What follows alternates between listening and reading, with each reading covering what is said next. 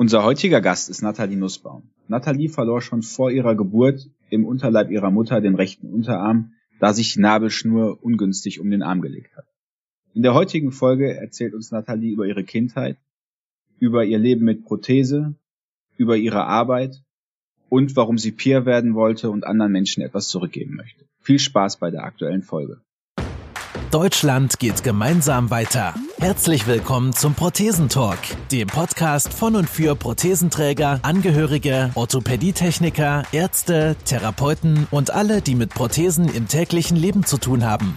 Diese Folge wird präsentiert von der Prothesengemeinschaft. Werde jetzt Mitglied unter www.prothesen-gemeinschaft.de oder lade dir die Prothesen-App in deinem App Store herunter. Jetzt aber erstmal viel Spaß mit der aktuellen Folge. Hallo Nathalie, vielen Dank, dass du am Prothesentalk teilnimmst. Magst du dich unseren Gästen einmal kurz vorstellen? Ja, hi zusammen. Mein Name ist Nathalie Nussbaum. Ich bin 31 Jahre alt und wohne in Köln. Und seit meiner Geburt fehlt mir der rechte Unterarm. Und ja, ich freue mich heute, meine Erfahrungen mit euch zu teilen. Ja, Nathalie, wenn du uns einmal kurz deine Geschichte erzählen magst. Äh, warum fehlt dir dein Arm und ähm, ja, was hast du damit bisher erlebt? Ja, also ähm, mir fehlt der rechte Unterarm seit meiner Geburt, weil sich die Nabelschnur ähm, im Mutterleib um den Arm gewickelt hat. Und ähm, ja, vor der Geburt war das nicht bekannt. Also meine Eltern, die wussten auch gar nicht, ähm, dass mir der rechte Unterarm fehlt, bis ich dann ähm, da war. Und ähm, ja, mit einem Jahr habe ich dann meine erste Armprothese bekommen. Also meine Eltern haben sich viel ähm, in meinem ersten Lebensjahr über ähm, Möglichkeiten informiert und ähm, habe dann mit einem Jahr meine erste Prothese bekommen. Das war so eine Schmuckhand. Die Hand sah halt vorne aus wie so ein Fäustling. Da konnte man jetzt nicht viel mitmachen, aber ähm, einfach um ein Gefühl zu haben, da ist was, weil Kinder halt Dinge eher annehmen und irgendwann als ähm, normal aufnehmen, dass etwas zu einem gehört und nicht wie so ein Fremdkörper. Und ähm, ja, meine Eltern wollten mir halt von Anfang an mit auf den Weg geben und haben sich halt als Ziel gesetzt, dass ich alles andere machen kann, ähm, wie jeder andere auch. Und ähm, genau, dass ich halt auch alles erreichen kann, wie jemand mit zwei Armen. Und ähm, klar hat das bei manchen Dingen länger gedauert, wie zum Beispiel Schuhe binden. Ähm, ja, aber ich glaube, das sind Dinge, die mich dann stark machen und ähm, ich sehe das dann eher als Herausforderung und dass ich halt einfach die Zähne auch mal zusammenbeißen muss und ähm, das halt nicht alles immer sofort klappt und dass man da eigentlich einfach auch mal geduldig mit sich sein muss. Und ähm, ja, wie gesagt, ich trage halt schon seit circa 30 Jahren nun eine Prothese und ähm, bis zum, äh, ich glaube, bis zur fünften Klasse hatte ich, wie gesagt, eine Prothese, die man nicht bewegen konnte, wie mhm. halt die Schmuckhand, die ich bekommen habe.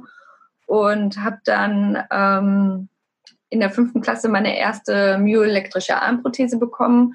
Die konnte halt einfach nur greifen. Also die sah ähm, optisch aus, sag ich mal, ähm, das war alles in Hautfarben mit einem Handschuh drüber ähm, und konnte aber nur greifen. Also das heißt, Daumen und Zeigefinger haben sich bewegt, aber der Rest ähm, ist dann einfach so mitgegangen. Also da waren jetzt nicht ähm, wie jetzt bei der Prothese, die ich heute habe, komme ich gleich noch zu, ähm, Möglichkeiten, sondern ähm, da konnte man halt wirklich nicht, also einfach nur was mit greifen. Schon, schon ein Glas halten, aber man hatte jetzt nicht dediziert, dass man irgendwie den Zeigefinger irgendwie mit etwas drauf zeigen konnte oder so. Das war dann mhm. nicht möglich.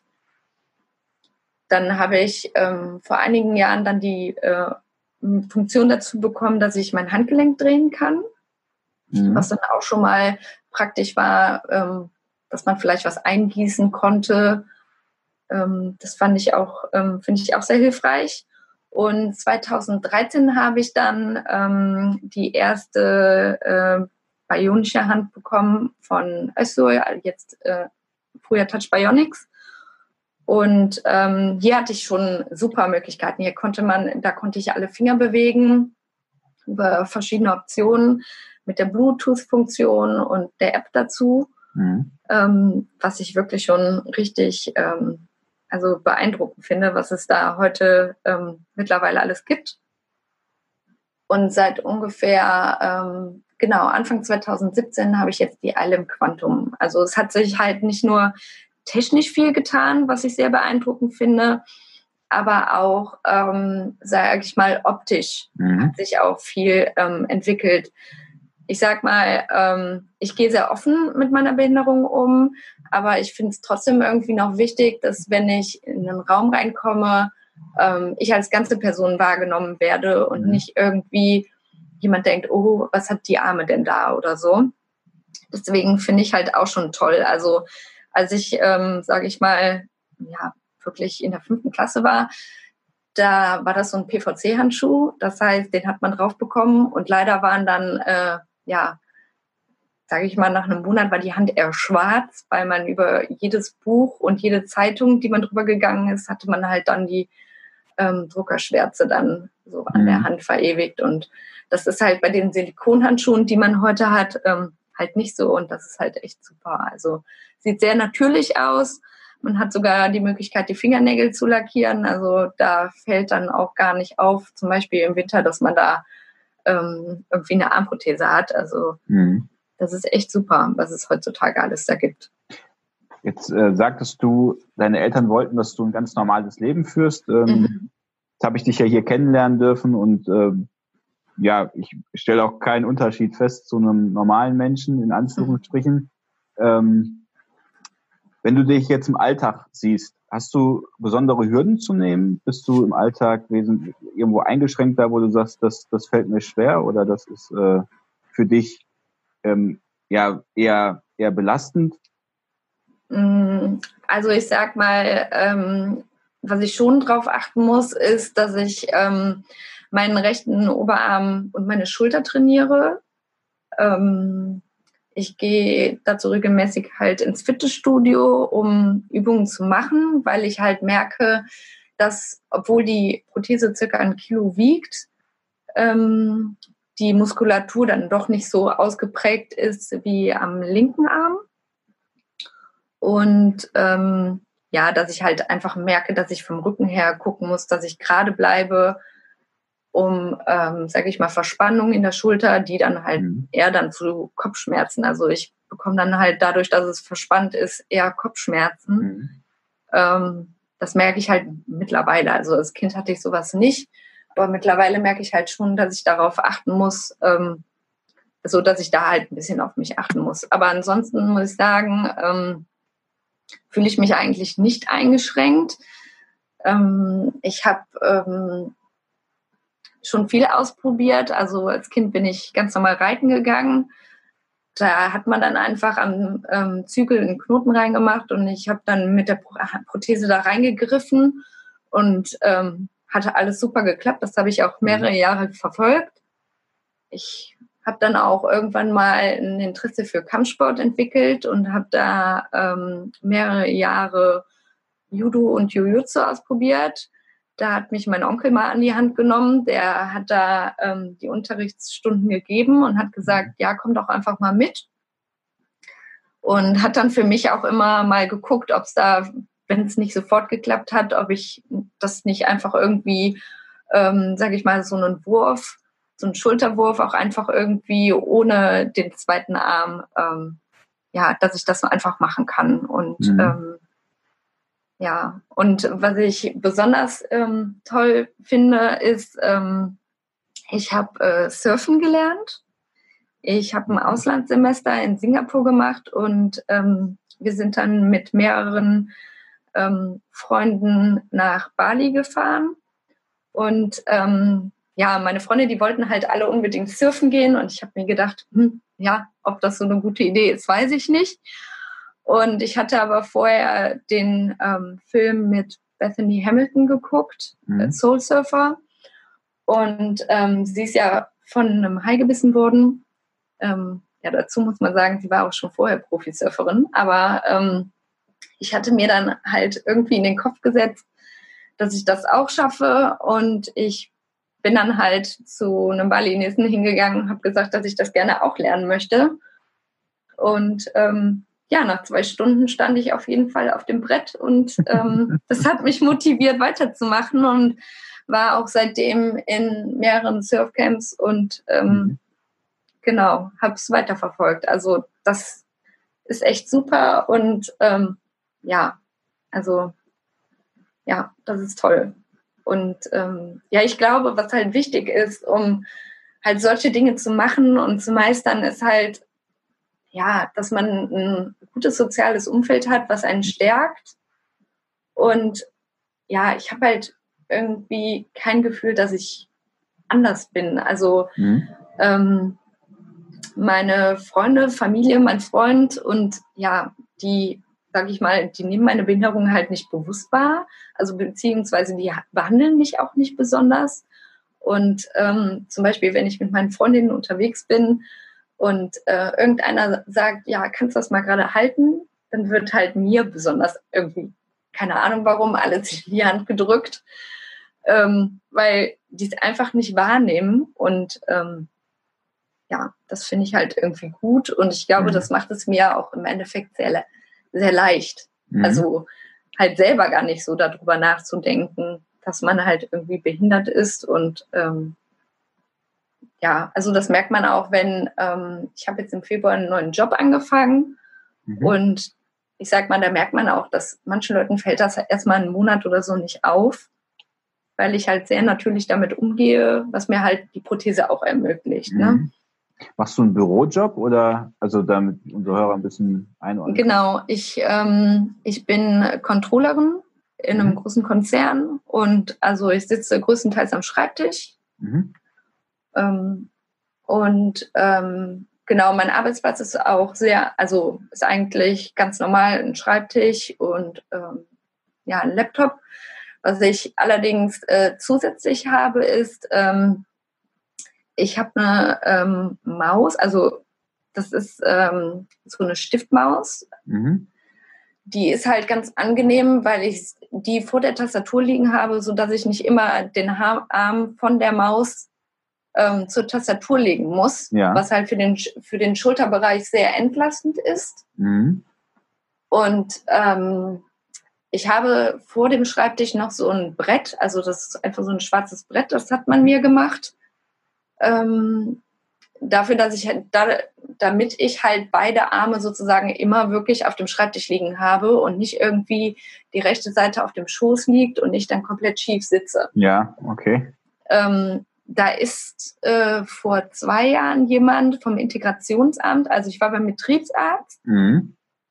und der Betriebsarzt hat gesagt, okay, wir machen eine Arbeitsplatzbegehung und dann war jemand ähm, von der Stadt da, beim Integrationsamt und ähm, die haben dann eine komplette Analyse gemacht und mhm. ähm, genau, dann habe ich halt, wie gesagt, dieses Brett bekommen, eine Maus. Man hat darauf geachtet, dass ich ein Headset habe damit ich nicht irgendwie am Telefon schief mhm. hänge.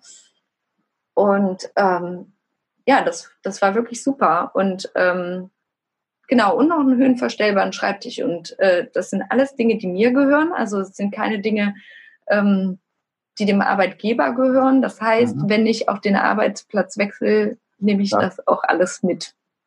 Also, ja, spannend. Aber das ist ja dann, gut, das kennen wir ja die höhenverstellbaren Schreibtische, kriegt ja, ja glaube ich, auch jeder mittlerweile, der ja, genau. einen Bandscheibenvorfall hatte.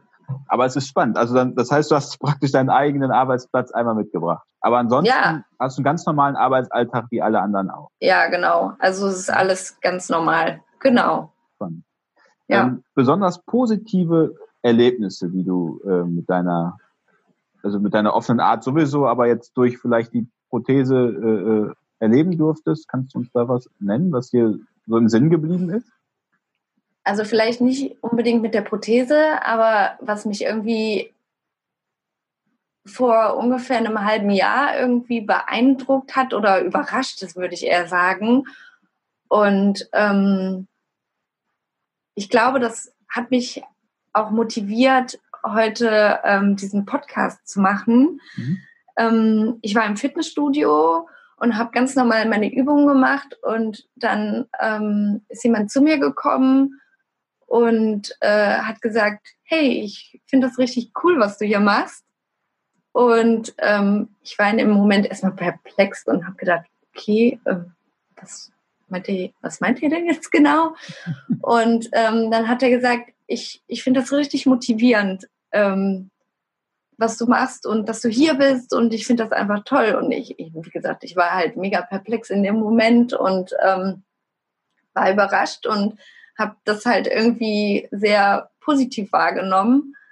Und das Erlebnis hatte ich jetzt wirklich in dem letzten halben Jahr zweimal dort mhm. ähm, von verschiedenen Leuten. Und irgendwie habe ich gedacht, hey, ja, vielleicht solltest du diese positive Art, äh, positive Art nutzen, um mhm. anderen wirklich mal zu zeigen, ähm, dass, man was damit machen kann und äh, sich nicht verstecken muss. Finde ich sehr, sehr, finde ich, finde ich sehr, sehr gut. Also ich finde das auch mal sehr inspirierend, wenn Leute sich einfach wenn sie einfach was machen, ohne lange drüber, also ohne lange drüber nachzudenken, kann ich das oder darf ich das oder will ich das, sondern ähm, das hast du ja auch gesagt vorhin mit dem mit dem Surfen, dass diese diese Hürden, die du die du vermeintlich gesetzt bekommst, ja meistens immer nur so im, im Mindset verankert sind. Ja. Jetzt durfte genau. ich dir aber über diesen Podcast schon sehr viele Leute kennenlernen, die oder auch über die Prothesengemeinschaft, die einfach diese Grenzen im Kopf gar nicht gebildet haben. Und das motiviert ungemein. Also ich kann mir auch gut vorstellen, wenn du im Fitnessstudio deine Einheiten machst, ähm, die kannst du ganz normal machen, hast du ja gesagt. Im, genau. Sinne. Ähm, genau. Dann äh, ist das, glaube ich, auch für andere Leute eine riesen Motivation. Wo wir jetzt gerade bei Motivation sind, du bist Peer bei uns in, in der Prothesengemeinschaft. Ähm, da hast du dich äh, freiwillig zugemeldet, äh, fandst das Format spannend, ähm, was hat dich motiviert oder was motiviert dich auch anderen Prothesenträgern zu helfen oder diese zu motivieren? Also erstmal finde ich halt die App eine tolle Möglichkeit, sich auszutauschen und ähm, von anderen zu lernen. Und ähm, ich finde halt, dass, also ich freue mich einfach als Peer darauf, meine Erfahrungen mit euch zu teilen und auch mit anderen auszutauschen, welche Erfahrungen die gemacht haben. Mhm. Und ja, ich möchte einfach andere Prothesenträger motivieren, sich durchzubeißen, auch wenn mal etwas nicht sofort klappt. Und ähm, ja, ich finde es halt schön, dass man das in so einem Kreis machen kann. Also mhm. ich war auch immer früher interessiert, wenn ich jemanden gesehen habe, dem auch der rechte Unterarm fehlt, ähm, ja, zu wissen, was sind so deine Erfahrungen und ähm, weil ich jetzt persönlich niemanden kenne, interessiert mich das schon und deswegen fände ich es halt schön, ähm, dass, also finde ich es schön, dass man hier die äh, Chance nutzen kann und man sollte es mhm. auch. Also es ist echt eine gute Sache. Hast du, hast du äh, schon, schon, also du sagtest jetzt gerade, du hast noch keinen Kontakt zu anderen Leuten, die, denen der Unterarm fehlt oder jetzt explizit äh, nur in deinem engeren Umfeld nicht, aber weiter schon? Ähm, ja, so persönlichen Kontakt ähm, hatte ich bisher noch nicht. Nein. Ja. Du hast natürlich jede Menge Erfahrungen gesammelt und sammeln dürfen. Ähm, jetzt hatten wir über deinen Alltag gesprochen, ähm, auch warum du die Prothese trägst. Ähm, hast du doch besondere Ziele, die du erreichen möchtest? Neue Sportart oder vielleicht irgendwelche welche, ähm, sagen wir mal, außergewöhnlichen Dinge, wo du sagst, das möchte ich jetzt für mich noch nochmal selber erklimmen, erreichen? Also ich habe gestern, ähm, ich gestern einen Nähkurs angefangen. Ähm, habe ich vorher noch nie ausprobiert und ähm, ja, ich sag mal, ähm, ist halt auch spannend, aber ähm, so nach der ersten Stunde bin ich auf jeden Fall stolz auf mich, was ich ähm, gelernt habe und umgesetzt habe und mhm. ähm, also jetzt irgendwas Außergewöhnliches, Abgefahrenes würde ich jetzt erstmal nicht sagen. Ähm, ja, also ich, ich, reise halt gerne, da kann man immer irgendwelche ausgefallenen Dinge erleben. Ähm, ja, aber spontan fällt mir da jetzt erstmal nicht ein. Deine Reiseziele, du hast schon vorhin von Bali, Singapur, in Singapur hast du studiert. Ähm, in Bali hast du das erste Mal surfen gelernt. Wenn du sagst, du bist reisebegeistert, wo warst du schon überall? Interessiert mich mal äh, auch so im Sinne von, ähm, was kann ich als Prothesenträger alles bereisen und vor allen Dingen die Reiseart. Ähm, okay. Ja, also ich habe ähm, ich ähm, in der 11. Klasse ein, ähm, ein Auslandsjahr in Amerika gemacht. Mhm. Und ähm, das ist eigentlich ja noch ganz witzig. Ähm, ich habe da bei einer Gastfamilie gelebt. Und in Amerika habe ich dann erstmal dezent zugenommen und habe dann irgendwann festgestellt, dass die Prothese auch nicht mehr gepasst hat. Und dann saß ich somit am anderen Ende der Welt und die Prothese hat nicht mehr gesessen. Und ich habe aber vorher meinem Prothesentechniker immer schön auf die Hände geguckt, als er mir, sage ich mal, so einen Abdruck vom Schaft gemacht hat. Und somit bin ich mit meiner Gastmutter in Amerika in einen Laden gegangen und wir haben uns erstmal Gips gekauft und dann habe ich schön in der ähm, in der Küche bei denen einen Gipsabdruck gemacht. Den haben wir mit der Prothese nach Deutschland geschickt. Die haben mir einen neuen, die haben mir einen neuen äh, Schaft gegossen und die Prothese mit dem neuen Schaft zurückgeschickt. Wahnsinn. Also das hättest ähm, du vorhin ganz am Anfang sagen müssen. ja, ja, also das war schon sehr witzig. Aber ansonsten, ähm, also ich war viel in Asien unterwegs durch das Auslandssemester. Und ähm, ja, also ich fliege jetzt im November nach Kuba. Mhm. Und ähm, ja, da freue ich mich auch schon riesig drauf, mache da eine Rundreise.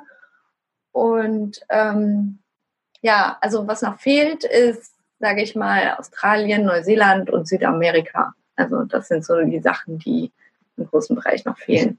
Ich bin selber, ich bin selber Backpacker. Du machst Rundreisen mit Backpack? Auch mit oder? Backpack. Mhm. Spannend. Finde ich, finde ich sehr, sehr gut. Ähm, ist die meines Erachtens nach noch nächste Art, den Leuten irgendwie näher zu kommen, wenn man auch Orte sieht, die man jetzt als Pauschaltourist nicht sieht. Ähm, ja. Spannend.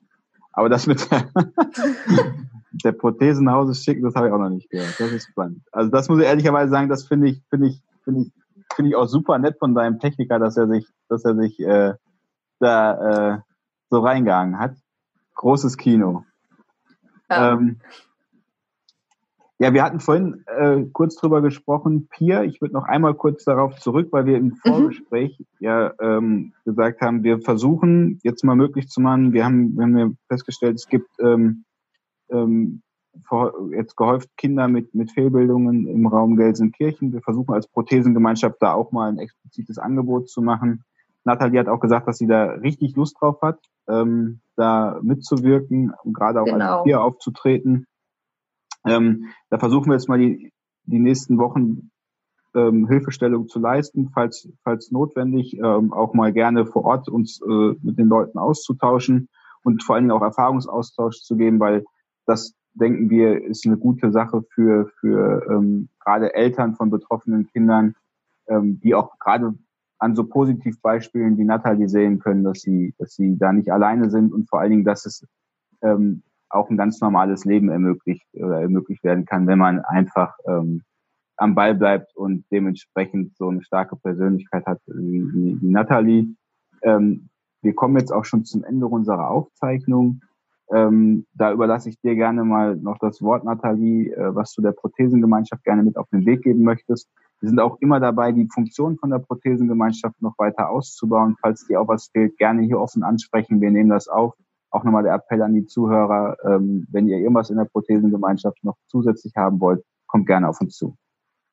Ja, dann würde ich einfach nochmal sagen oder betonen, dass ich mich freue, ähm, wenn ihr mich kontaktiert und wir uns äh, miteinander austauschen können, was eure Erfahrungen sind und vielleicht, wo ich euch den einen oder anderen Tipp geben kann. Und ähm, ja, ich freue mich auf euch. Ja, vielen Dank, Nathalie. Und dann hören wir uns die demnächst nochmal. Dankeschön. Bis die Tage dann. Tschüss. Super, tschüss. Vielen Dank, dass du wieder mit dabei warst. Die Folge wurde präsentiert von der Prothesengemeinschaft. Bewerte diesen Podcast und empfehle ihn deinen Freunden und Bekannten. Aber schalte vor allem auch nächste Woche wieder ein zu einer neuen Folge des Prothesentalks.